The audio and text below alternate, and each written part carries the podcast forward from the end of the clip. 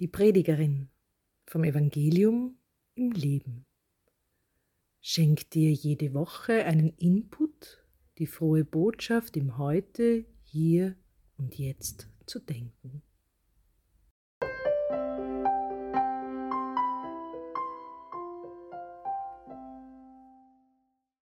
Grüß Gott und herzlich willkommen in unserer Online-Gemeinde an diesem schon recht herbstlichen Wochenende.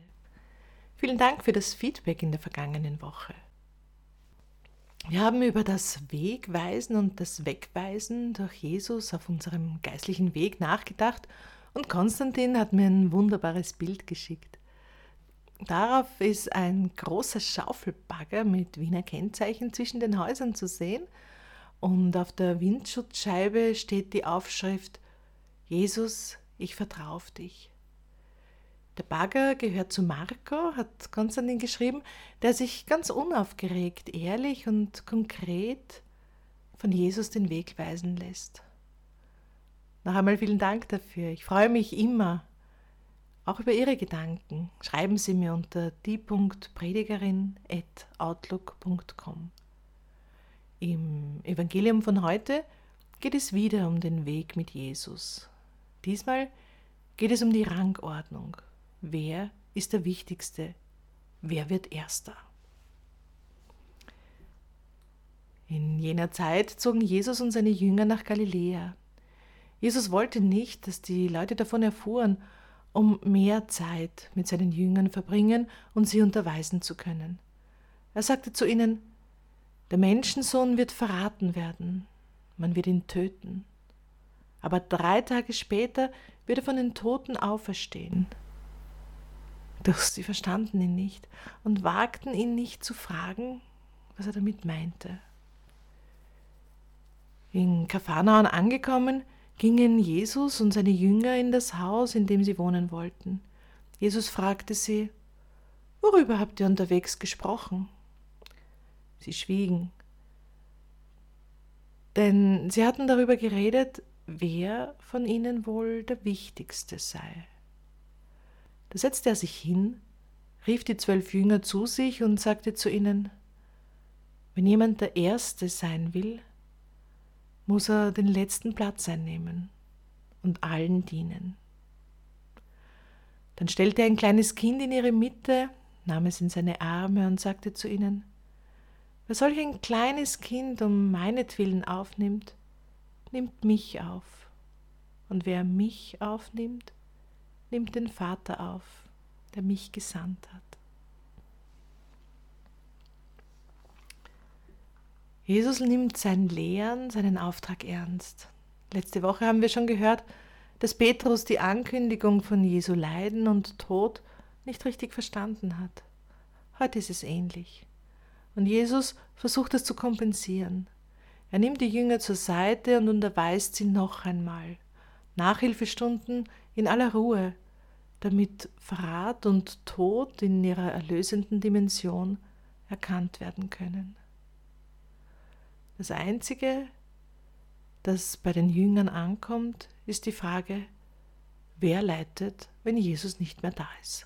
Wer bekommt den Chefsechsel und wer wird wichtig?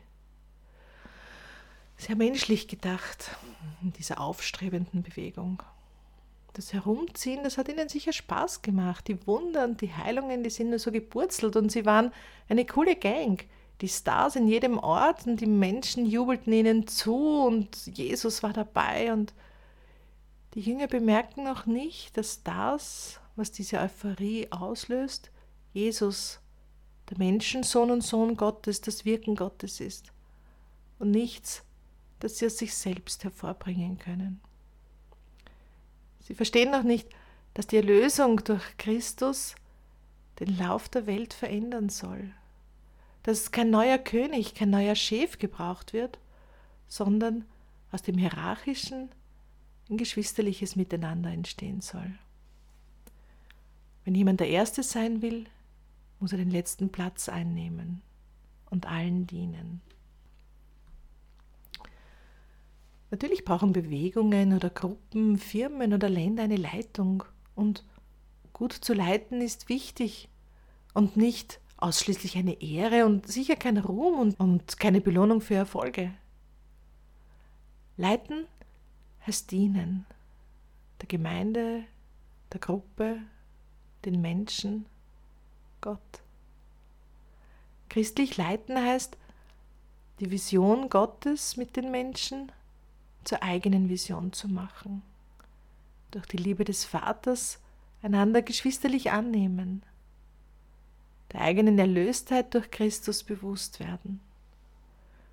Wenn das in uns einsickert, dann ist es nicht mehr wichtig, wer leitet.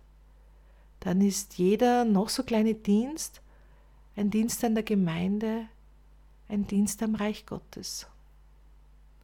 Wie ich dieses Evangelium gelesen habe, da habe ich mich an eine liebe alte Dame erinnert, die mittlerweile verstorben ist. Ihr Haus war am Rande eines großen Neubaugebetes und da ist auch eine neue Kirche gebaut worden und sie ist in diese neue Kirche gegangen, als die eröffnet wurde. Sie als alte Frau, wo rundherum Familien und Kinder eingezogen waren. Sie war nie im Pfarrgemeinderat und hat auch niemals, nicht einmal einen Rosenkranz vorgebetet. Sie hat sich nicht hervorgetan und sie war eine ganz eine ruhige, liebe alte Frau. Und wenn ich sie angesprochen habe, hat sie immer gesagt, wenn Sie was brauchen, sagen Sie es ruhig. Ich bete dafür. Ich habe sonst nichts zu tun. Und sie hat für diese neu entstehende Gemeinde gebetet. Und die Gemeinde ist ein spiritueller Impulsgeber für die ganze Umgebung geworden. Sie hat auch für die Kinder der Gemeinde gebetet, für Schullandwochen, Schularbeiten, Eingewöhnungsphasen im Kindergarten. Alles. Nichts war zu klein, um dafür zu beten und dabei zu dienen. Sie hat in den Anfangsjahren dieser Gemeinde viel an Leitung eingebracht. Sie hat allen gedient. Danke, Herr, dass du durch sie geleitet hast. Wenn jemand der Erste sein will, muss er den letzten Platz einnehmen und allen dienen.